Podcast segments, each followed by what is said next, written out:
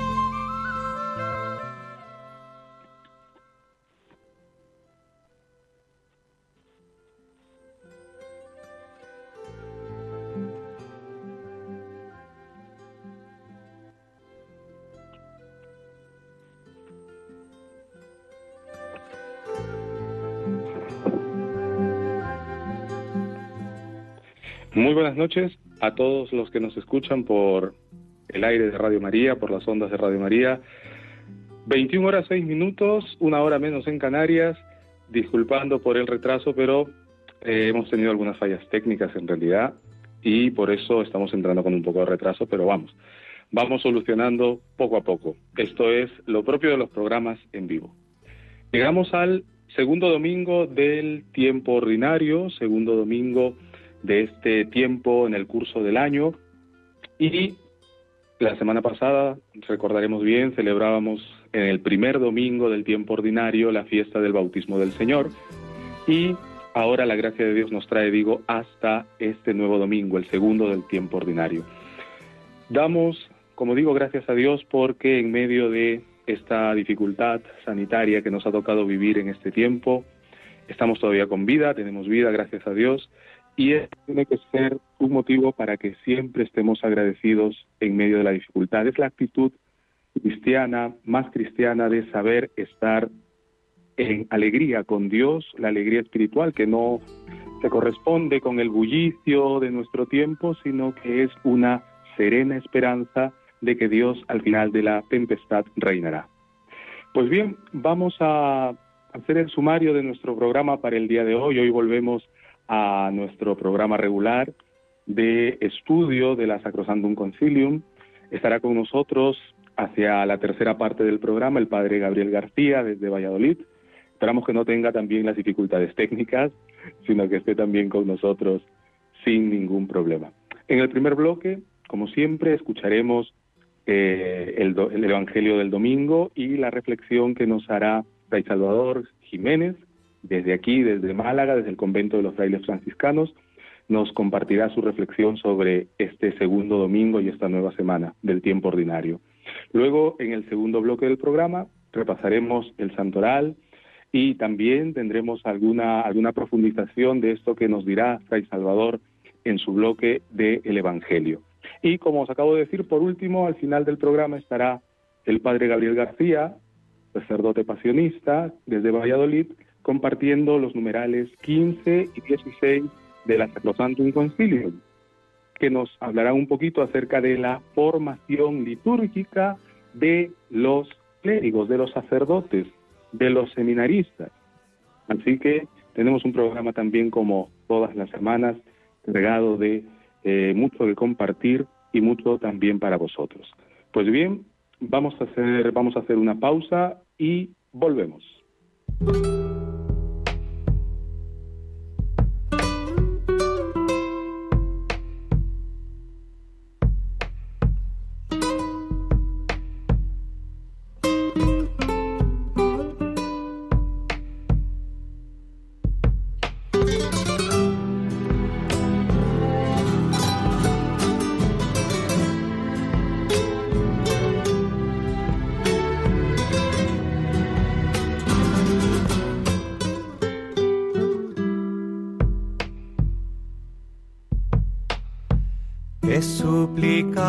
Señor, que manifiestes tu bondad. Salva a todos cuantos sufren la mentira y la maldad. Ten piedad de los humildes y a los caídos levanta hasta el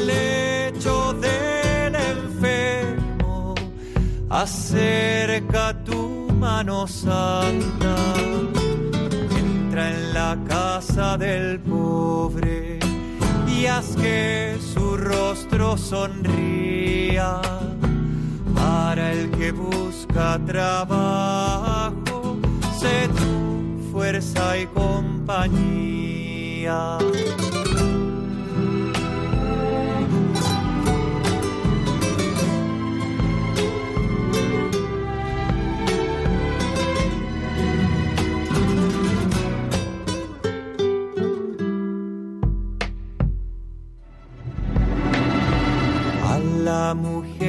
Afligida, dale salud y reposo.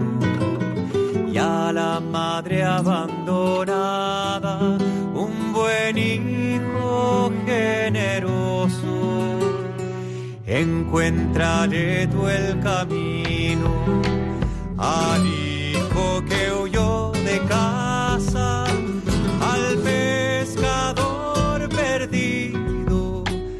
al vagabundo que pasa. El rico te mira en cruz y a sus hermanos regale que no haya odio ni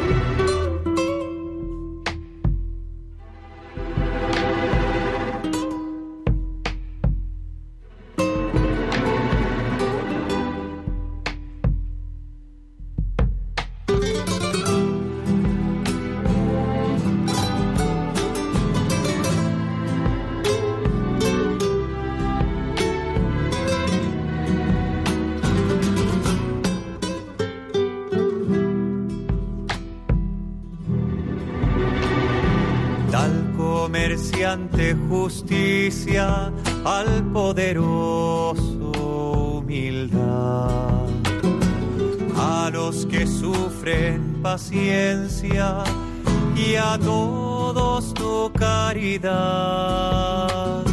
Venga a nosotros tu reino, perdona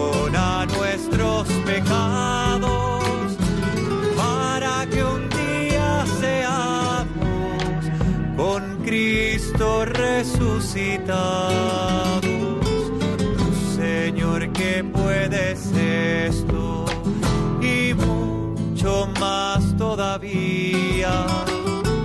Recibe nuestra alabanza por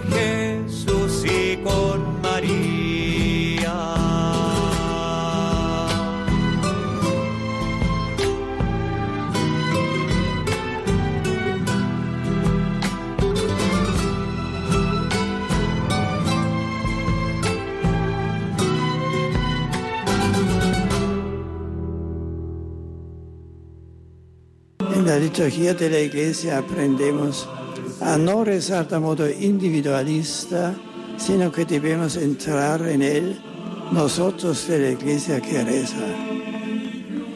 La liturgia no es el recuerdo de eventos pasados, sino la presencia viva del misterio pascual de Cristo por encima del tiempo y del espacio. La liturgia no es obra nuestra, sino acción de Dios en nosotros y con nosotros. Es obra suya. Él es el sujeto y a nosotros toca abrirnos y dejarnos guiar por Él y por su cuerpo que es la iglesia.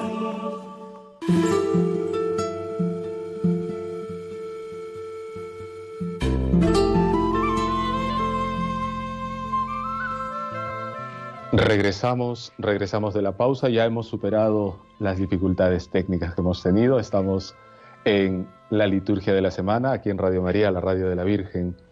Eh, 21 horas 15 minutos, una hora menos en Canarias. Hemos escuchado esta oración de eh, hecha canción por Cristóbal Fones, este jesuita chileno eh, que desborda mucha espiritualidad en sus composiciones. Esta oración en la que hacemos, hacemos presentes a todas, a todos los estamentos sociales, a todos los creyentes y no creyentes también. Que haya justicia para todos, que haya salud para todos, que esta sea nuestra oración católica, precisamente nuestro distintivo como Iglesia Católica, católica universal, que acojamos a todos con nuestra oración. Y hemos escuchado también, escucharemos más adelante al Papa Emérito Benedicto XVI, que nos ha hablado acerca de eh, cómo toda la Iglesia reza por medio de la liturgia, que la liturgia no es un acontecimiento, no es una celebración de acontecimientos pasados. Así es, porque precisamente dando gracias, haciendo memoria, perdón, haciendo memoria, damos gracias. Es decir, hacemos esta inflexión desde el pasado hacia el futuro, cómo Dios en el pasado obró de una manera y cómo ahora también nos sigue sosteniendo. Y esto es lo que la iglesia luego hace oración, hace, hace plegaria en la misa y también en las diversas acciones litúrgicas. Qué bien nos ha hablado el Papa Benedicto XVI. Vamos a entrar ahora al primer bloque del programa, eh, el Evangelio del Domingo y su reflexión, perdón. Eh, el domingo, el domingo que es nuestra, nuestra hoguera de donde brilla toda nuestra semana. Vamos pues a escuchar y a rezar también con el Evangelio del domingo y su comentario. Aleluya, ale, aleluya, aleluya, ale, aleluya, aleluya, ale, aleluya. La palabra del Señor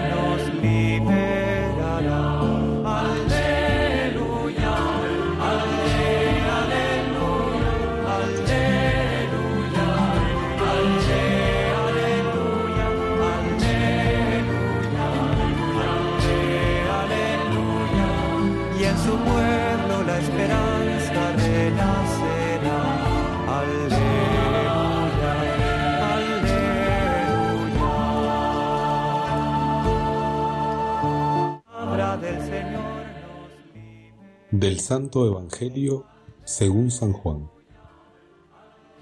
En aquel tiempo estaba Juan con dos de sus discípulos y fijándose en Jesús que pasaba, dice, Este es el Cordero de Dios. Los discípulos oyeron sus palabras y siguieron a Jesús. Jesús se volvió y al ver que los seguían, les pregunta, ¿qué buscáis? Ellos le contestaron, Rabí, que significa maestro, ¿dónde vives? Él les contestó, venid y veréis. Entonces fueron, vieron dónde vivía y se quedaron con él aquel día. Era como la hora décima. Andrés, hermano de Simón Pedro, era uno de los dos que oyeron a Juan y siguieron a Jesús. Encuentra primero a su hermano Simón y le dice, Hemos encontrado al Mesías, que significa Cristo, y lo llevó a Jesús. Jesús se le quedó mirando y le dijo, Tú eres Simón, el hijo de Juan. Tú te llamarás Cefas, que se traduce Pedro.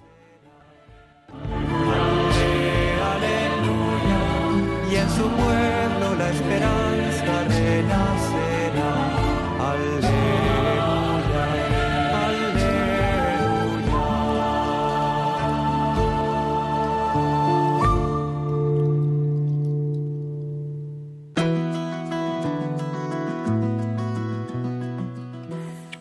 Paz y bien. Celebramos el segundo domingo del tiempo ordinario.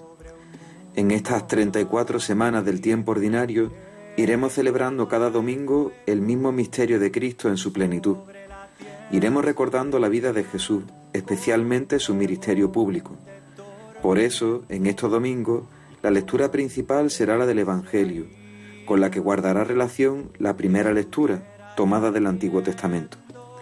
Como segunda lectura, salvo excepciones, leeremos las cartas de San Pablo y las del apóstol Santiago, sin que formen una unidad lógica con el texto del Evangelio. Por tanto, el domingo será la fiesta primordial de cristianos, día de la comunidad cristiana para celebrar al Señor. Cada domingo pongamos en valor lo cotidiano, lo común, porque es ahí donde echa raíces el misterio de Cristo, que como nos decía la carta de los hebreos, a los hebreos esta semana, participó de nuestra carne y sangre. Uniéndonos a Él cada domingo, gozaremos de su Pascua salvífica y participaremos y actualizaremos el misterio de la redención.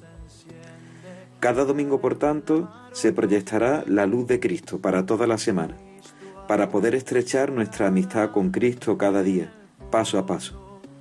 Se nos ofrece, por tanto, que podamos ser discípulos, fieles al Señor en el esfuerzo del cada día, en el seguimiento del mismo Cristo. Y esto mismo es de lo que nos habla el Evangelio de este domingo, segundo del tiempo ordinario. Después de celebrar el bautismo del Señor el domingo pasado, el texto del Evangelio de este domingo que nos regala la Iglesia es la llamada al seguimiento de parte de Cristo hacia los primeros discípulos. Estos discípulos se acercan, conocen y siguen a Jesús a través de Juan el Bautista que les indica, este es el Cordero de Dios. Los discípulos oyen a Juan y por su mediación siguen a Jesús.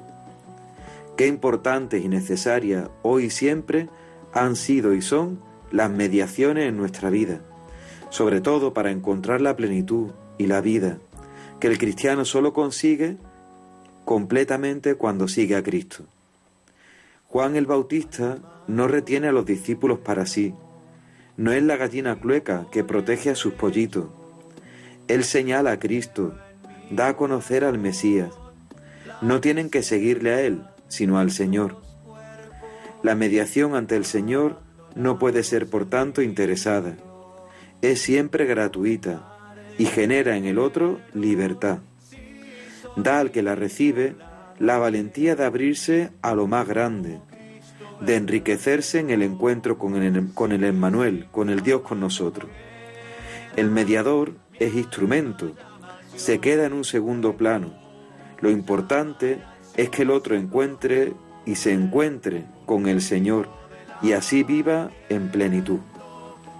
El mediador, por tanto, habla el lenguaje del que está buscando, lo conoce, sabe interpretar sus inquietudes, sus preguntas, y lo único que hace es indicar el camino.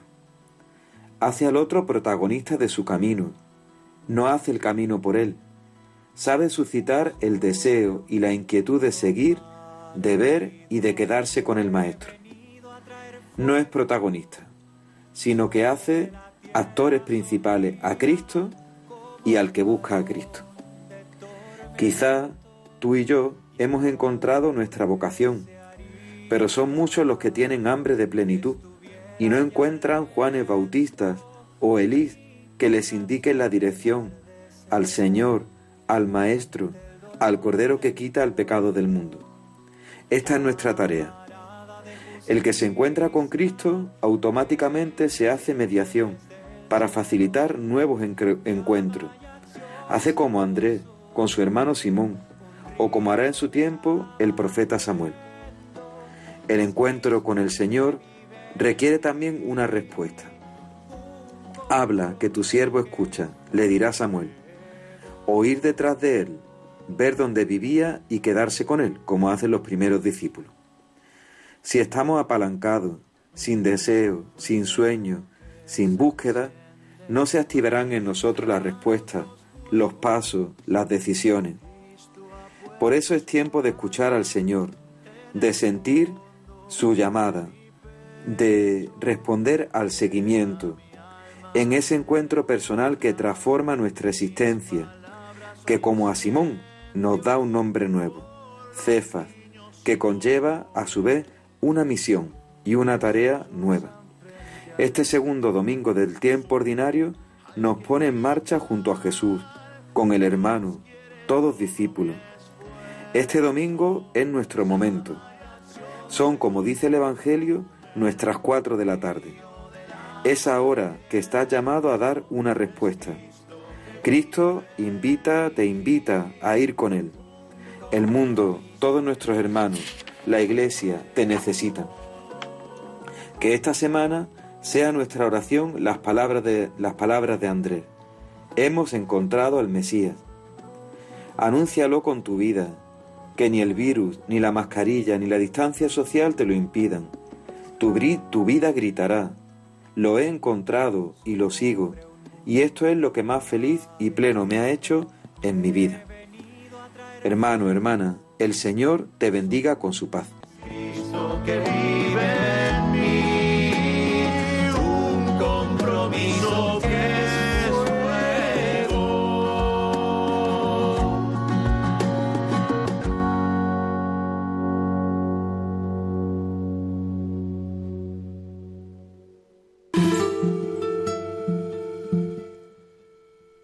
Están escuchando en Radio María la Liturgia de la Semana con el Padre Manuel Jesús Robles.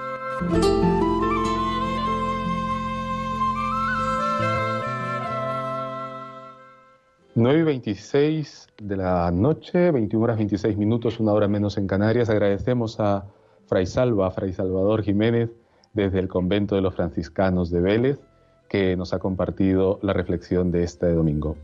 Vamos a nuestro segundo bloque, ya sin titubear, vamos a nuestro segundo bloque, que es el santoral, para reflexionar, para avanzar en nuestra meditación, reflexión de esta nueva semana, cómo los santos nos van ayudando. Una breve reflexión inicial sobre esto que Fray Salvador también nos ha compartido. Vamos a el segundo bloque, el santoral.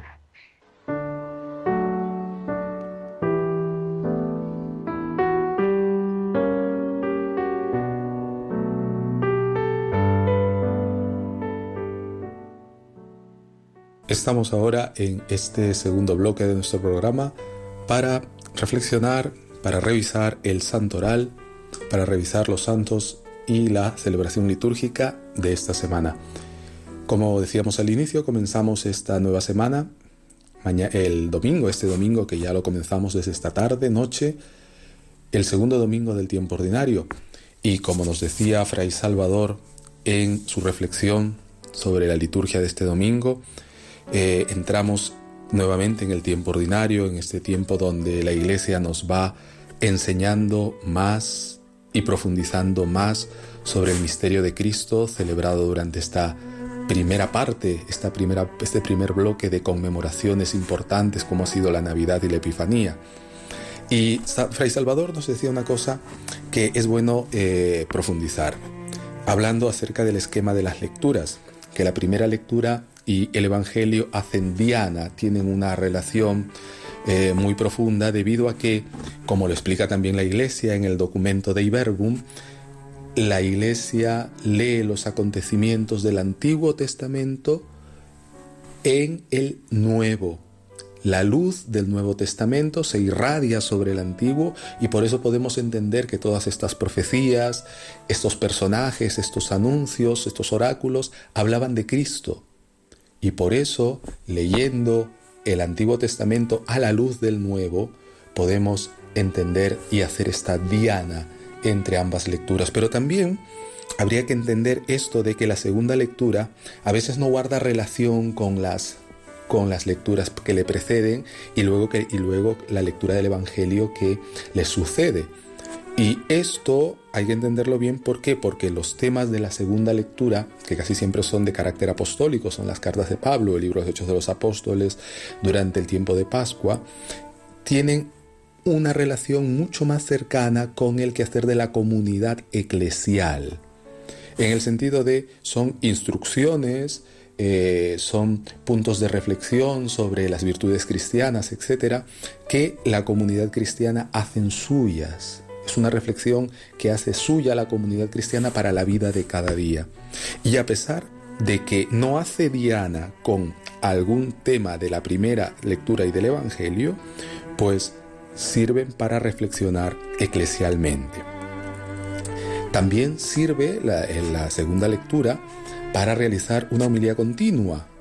Por ejemplo, eh, hace en el ciclo de lecturas anterior eh, desgraciadamente pondré un punto de ejemplo desde mi práctica pastoral, con el debido respeto a las otras comunidades cristianas, pero creo que os podría servir también. Eh, tomando, tomando un elemento de la carta de San Pablo a los filipenses, eh, se pude desarrollar una homilía continua recogiendo también lo que nos dice el Catecismo de la Iglesia sobre la vida en Cristo, porque uno de los fragmentos de la carta de San Pablo a los filipenses decía, conviene que vosotros llevéis una vida digna del nombre cristiano, una vida en Cristo. Y precisamente la vida en Cristo era la es la tercera parte del catecismo de la Iglesia en la cual se desarrollan todos los lineamientos de la vida cristiana. Por eso es importante que esta segunda lectura no se pierda, sino que también sirva para la predicación. Pues también habría que entender esto que nos lo dice la ordenación general de las lecturas, este orden general de las lecturas, porque esto no es que yo pongo las lecturas que a mí me apetecen o las que más me gusten, no, esto ya tiene un orden, unas estructuras, unos formularios de lectura que ya están eh, debidamente indicados para la reflexión, para la reflexión eh, litúrgica durante la celebración, pues lo que dice la ordenación general de las lecturas y la ordenación general del misal sobre este tema es que no solamente se puede predicar del Evangelio, sino que también evidentemente nos servirán las lecturas precedentes, nos sirve el Salmo responsorial, se predica también sobre la liturgia. Este domingo que aparece también eh, esta mención, este es el Cordero que quita el pecado del mundo, pues sería una ocasión maravillosa para predicar sobre los ritos de comunión, como este, esta presentación de Cristo como Cordero, como lo hace Juan Bautista también, pues nos sirve para entrar en comunión con Él. Y precisamente en ese momento nos desplazamos desde donde estamos en la iglesia para acercarnos y seguir a ese Cordero para comer de Él. Una reflexión también desde la liturgia. También estos son temas para la predicación, no solamente las lecturas bíblicas, sino también los puntos de la liturgia. Pues bien, después de esta, esta explicación, esta, este alcance, pues vamos a, al santoral. El día domingo 17, como os decía, segundo domingo del tiempo ordinario. El día lunes 18 es un día de feria, es un día de feria en la cual también el color típico es el verde, el color propio es el verde y eh, no hay ninguna otra conmemoración. El día martes 19 también tenemos otro día de feria, otro día ferial, eh, no tenemos ninguna conmemoración particular. El día miércoles 20, el día miércoles 20 tenemos, es un día de feria, pero también se permite la celebración de memorias de memorias libres está la de los santos Fructuoso, Obispo y Augurio y Elogio. perdón, los santos Fructuoso, Obispo y Augurio y, y Eulogio, diáconos, mártires. Y también está la fiesta de San Fabián, Papa y mártir, y el queridísimo en muchos pueblos, como en el que yo estoy también, el queridísimo San Sebastián, mártir, de gran, de gran eh, memoria y de, un cariño muy profundo y muy hondo en la fe de muchos creyentes en muchos pueblos, no solamente allá en el norte, en San Sebastián, sino también en muchos lugares de Andalucía. El día 20 es propiamente una memoria libre, pero es fiesta también de San Sebastián. El día jueves, el día jueves 21, el día jueves 21 de, de enero, celebramos la memoria obligatoria de Santa Inés, Virgen y Mártir. También Santa Inés es el día en que en, en la ciudad del Vaticano, en la Basílica de San Pedro, se, según la tradición, se bendicen los palios, perdón, la lana de las ovejas con la que se confeccionarán los palios para los nuevos arzobispos, en la fiesta, en la memoria de Santa Inés, Virgen y Mártir. El día viernes 22, el día viernes 22 se celebra la memoria de San, Vicente, diácono y mártir, allá en Valencia, en la diócesis de Valencia, se, se hará una conmemoración especial. En, en, Zaragoza también, en Valencia es fiesta, Valencia y Huesca ciudad. San Vicente mártir. El sábado 23, memoria de San Ildefonso, obispo, memoria obligatoria para todas estas parroquias que tienen a San Ildefonso, este amante tan hondo de la bienaventurada Virgen María, el obispo San Ildefonso. El día sábado 23 por la mañana. Por la mañana porque por la tarde del día sábado 23 comenzará ya propiamente la celebración del domingo del domingo tercero del tiempo ordinario. Es importante recordar también que a partir del día lunes 18 hasta el día 25, la iglesia nos pide rezar durante ocho días continuos, desde el día 18 inclusive hasta el día 25 inclusive, por la unidad de los cristianos. Es una jornada de oración mundial y pontificia en favor, a favor de la unidad de todos los que creemos en Cristo. Esto que la liturgia nos hace recordar y celebrar, esto que la liturgia nos hace pedir en cada misa, que a veces pasa, a veces pasa desapercibido. Esto que el sacerdote, esto que los sacerdotes decimos, te pedimos humildemente que el Espíritu Santo congregue en la unidad a cuantos participamos del cuerpo y de la sangre de Cristo, es decir, que todos los que estamos unidos por Cristo por medio de sus misterios, también estemos unidos en la vida de cada día, en la vida real, que desaparezcan estas divisiones, estas divisiones que no son queridas por el Señor, estas divisiones que tanto daño le han hecho a la fe y al testimonio de los creyentes a lo largo del tiempo. ¿Cómo podemos decirle a los que no son creyentes o a los enemigos de la fe que la iglesia es una cuando cada uno va por su lado? Esto es una reflexión que debemos hacernosla siempre.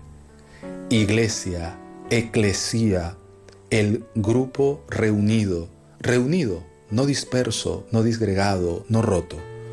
Por eso pedimos durante estos siete, este octavario, perdón, del día 18 hasta el día 25, por la unidad de todos los que creemos en Cristo.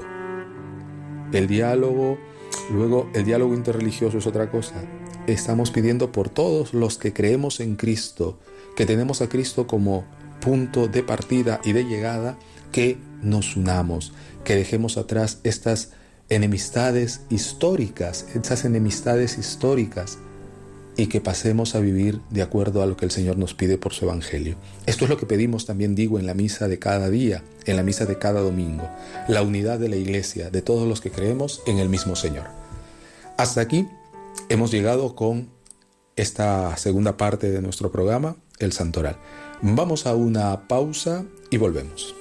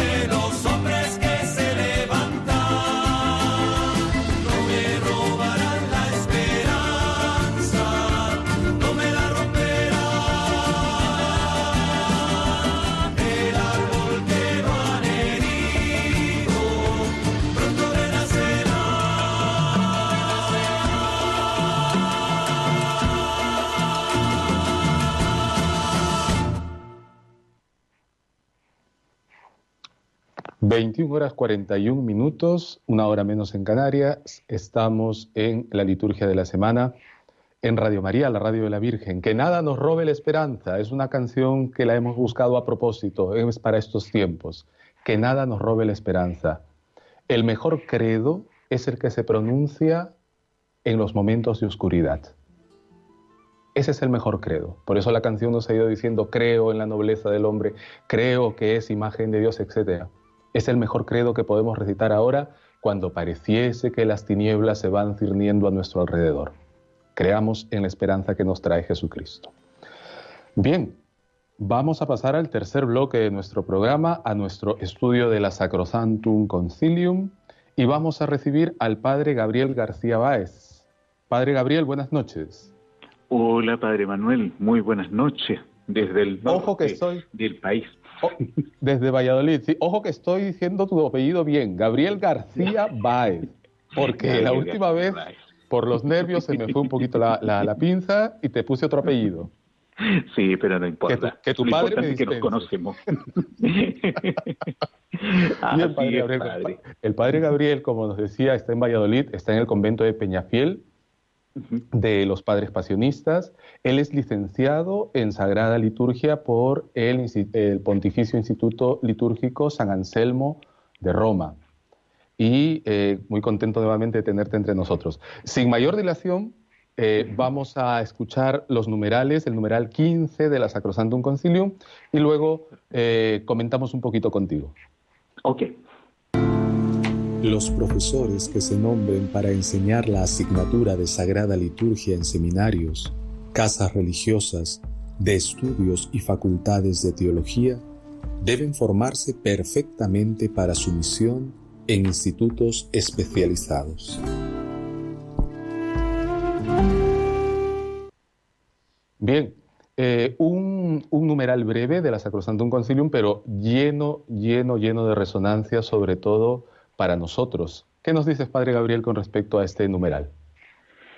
Mira qué interesante el tema que ahora eh, dentro de los seminarios y las casas de formación está siendo muy de boga porque se está tomando como mayor conciencia, ¿ya? Y este número, precisamente el número 15 que acabamos de escuchar sobre la formación de los profesores de liturgia, nos llama la atención en algo, ¿no? E incluso buscando en documentos por ahí que en realidad hay muchos dentro de lo que la, iglesia ¿ya? y dentro de los dicasterios han sacado, es la importancia que tengamos personas, religiosos, sacerdotes, ya laicos también, formados en la disciplina de eh, liturgia. No es solamente el tema de ser simpatizantes de la liturgia, que eso se agradece mucho, que tenga cierta empatía, cierta sintonía, sino que en realidad y en el fondo poder tener gente que se dedique exclusivamente al estudio de la teología litúrgica. Porque si bien es cierto, los primeros documentos después del Concilio Vaticano II, incluso eh, cuando Pablo VI dictaminó el tema de la de Sacra Liturgia, cuando se, sacó ya Pablo VI por allá por el año 64-65, pero este texto en el año 70-71, iba precisamente apuntando hacia la gente que tenía que especializarse en eso. ¿Por qué? Porque ya se temía el tema de que más que nada cumpliésemos la rúbrica más allá de entender en el fondo lo que se estaba haciendo dentro de los sacramentos, dentro de la celebración de los mismos. Y es ahí en donde se hace, pero tremendamente importante y fuerte, la gente que vaya profundizando no solamente en la historia, en la teología, que es importante, sino que también dentro de los nuestros, cómo ir entendiendo los libros litúrgicos.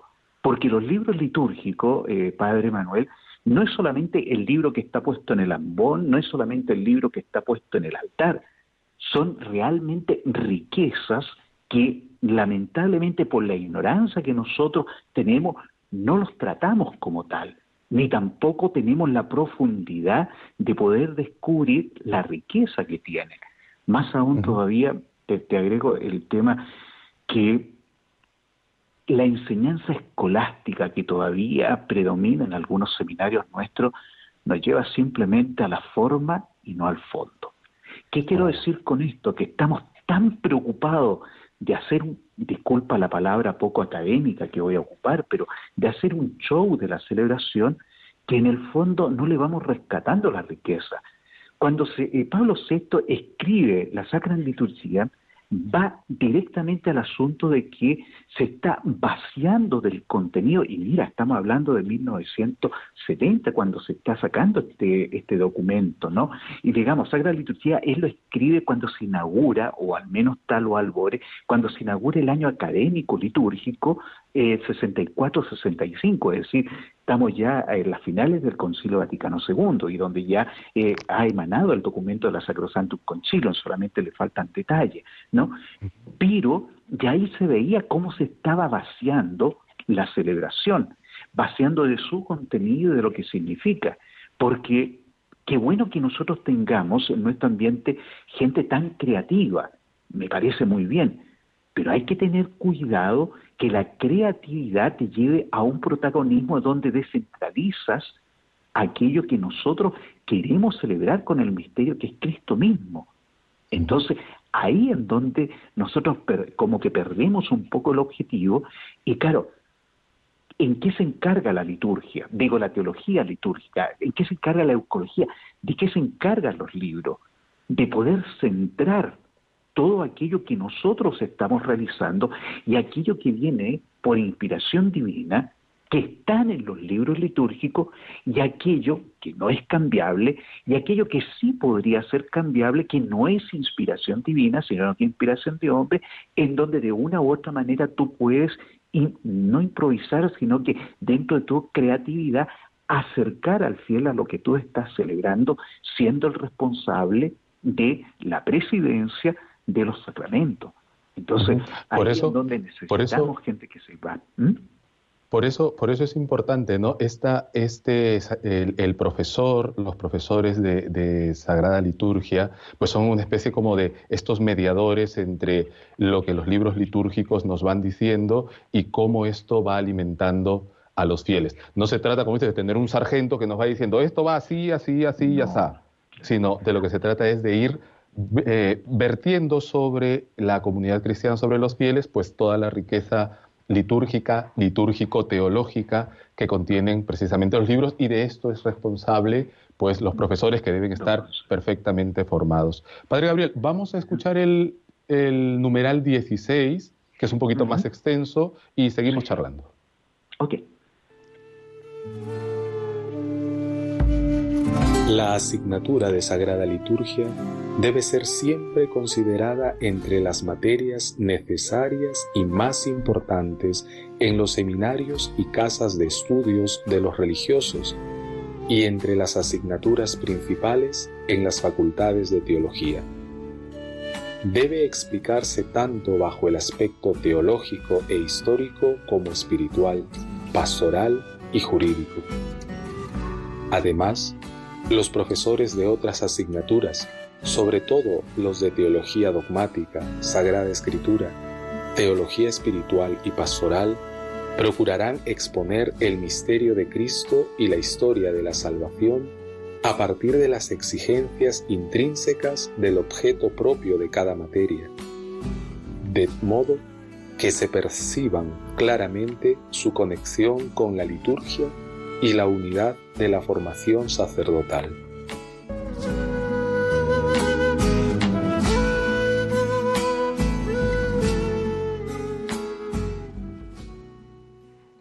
Bien. Padre Gabriel, ¿qué nos dice sobre este numeral 16 de la Sacrosantum Concilium? Sabes que cuando se escribe este, este numeral, ya el número 16, sobre la formación litúrgica ya del clero y la formación litúrgica de, de los seminaristas, hay un documento que te lo traigo a colación que, ilumina más todavía este, este, extenso número, ya en comparación al 15 que, que acabamos de leer, que es el, el Totium, ya que Totius quiero decir, de en el numeral número 16 de ese documento hace referencia directa al número 15 y 16 de la Sacrosanto Concilio, centrándonos en el número ciertamente el que acabas de leer, el número 16, en donde nos dice, ya que, y comillas, te lo voy a leer textual, La Sagrada Liturgia, que ha de considerarse como la fuente primera y necesaria del espíritu verdaderamente cristiano, enséñese según el espíritu de los artículos 15 y 16 de la Constitución sobre la Sagrada Liturgia. Es decir, este número de la Optatantotius viene a reforzar el hecho de las materias disciplinarias que deben de entrar de una u otra manera a combatir, por así decirlo, en la formación dentro de, los seminarios. Porque lamentablemente, yo no sé si decirle lamentable en, el, contexto, eh, en las currículas que en este momento existe, eh, liturgia ya y la introducción como tal a, liturgia se basa en el, en el año propedéutico en donde hay una visión muy general del tema de la liturgia. Y luego ya se van a centrar en, la teología litúrgica de los sacramentos. Entonces, claro, tienes ahí los contenidos, pero lo que se está pidiendo que vayamos un poco más a fondo en el estudio como tal interdisciplinario, que no solamente ya te va a dejar a un lado la liturgia, sino que la va a integrar a toda la otra disciplina o asignatura. Es decir, más adelante eh, hay una eh, hay otro, otro documento que nos habla el hecho de las materias y asignaturas que son importantes y que afirman a la, a la liturgia, ya sea en la historia, incluso hasta en el derecho canónico, en donde te va a orientar lo que tú tienes que irte formando, es decir, ir profundizando en aquello que va a ser tu centro de vida en la celebración sacramental. Te leo un texto también que es súper importante que en el año 1979, que la Congregación para la Educación Católica lo, publica bajo el formato de una instrucción que se llamaba En Ecclesia Futurum, ¿ya? Futurorum que habla sobre precisamente al interior de, los seminarios de la formación litúrgica. Y este documento ya eh, divide ya en dos partes la vida litúrgica en el seminario y luego la enseñanza de la liturgia. Mira qué importante dónde está apuntando. Es decir, no separa la vida del, seminario con, la, con el estudio de la liturgia. ¿Qué quiero decir con esto? De que esa integración que tenemos dentro en el seminario cuando estudiamos nuestras propias celebraciones, nuestra oración, porque la liturgia no solamente se va a reducir, por así decirlo, a la sacramentalidad, que es importante, sino que también a tu oración, a la liturgia de las horas, a saber ser pastor. Y el documento nos dice en una parte que eh, significativamente la instrucción da la mayor importancia a las celebraciones litúrgicas en el seminario o casas de formación y mira lo importante, que deben ser modelo, y modelo de celebración. Y en esta perspectiva integradora de la vivencia de las celebraciones litúrgicas se debe marcar la misma enseñanza de la liturgia. Es decir, podríamos sintetizarlo diciendo que hay una teoría, pero también hay una práctica. Es decir, no podemos nosotros estar alejados. Disculpa el, ejemplo eh, poco profundo. Cuando tú estás estudiando medicina, el segundo año de los estudiantes de medicina ya los tienen en una posta o en un lugar eh, o una asistencia sanitaria. ¿Por qué? Porque mm. aquello que ya van aprendiendo, ellos lo están mirando y van haciendo también su síntesis y sacando sus conclusiones. Es decir, tienen contacto no solamente con el enfermo, sino que con el medio médico. Acá nosotros también, es decir, tenemos que tener un contacto con la experiencia celebrativa. Si nosotros no tenemos ese contacto, no lo vivimos, evidentemente la teoría se nos va a volver tan aguada que no vamos a tener razón de lo que estamos realizando. Y en este momento, lamentablemente dentro de los sacerdotes que nosotros, yo no hablo de todo porque no tengo una experiencia acabada aquí en España, pero te hablo una experiencia de América Latina también, en donde nosotros comparamos, oye, lo que pasa es que en Roma se hace así, el Vaticano lo hace así, entonces lo tenemos como la expresión máxima de una celebración, pero cuidado, la experiencia en la que tú estás viviendo, porque en la comunidad en donde estás inserto, tú tienes que de una u otra manera lograr esa asimilación y, asumir lo que tú estás transmitiendo, de lo que tú sabes realizar y también celebrar, que eso es lo importante. La Muy bien, Padre Gabriel. Muy bien. Pueblo. Muy bien, Padre Gabriel. Muchísimas gracias por este comentario tan, tan enjundioso. Gracias, Padre Gabriel, por, por lo que nos has compartido. Saludos a los hermanos pasionistas en el convento de Peñafiel. Y a ustedes también un saludo grande y cuídense del frío. ¿eh? Un abrazo. Un abrazo. Adiós. Adiós. 21 horas 56 minutos. Hemos empezado un pelín tarde, así que creo que nos, damos, nos da un minutillo el informativo de Radio María para despedirnos, agradeciendo a todos la, escucha de este programa. Saludos, se me quedan los saludos, pero bueno, saludos en Barcelona, la residencia María Reina, saludos aquí en Málaga, a Rosa Jiménez que nos escucha, aquí en Málaga también a Concepción Ramos y a todas las personas de la parroquia del Santo Ángel. Allá en el Perú también nos escuchan, pasamos las, las fronteras. Gracias. A continuación, el informativo de Radio María. El Señor os bendiga abundantemente. Cuidaos mucho, buena semana y que nada nos robe la esperanza. Hasta pronto.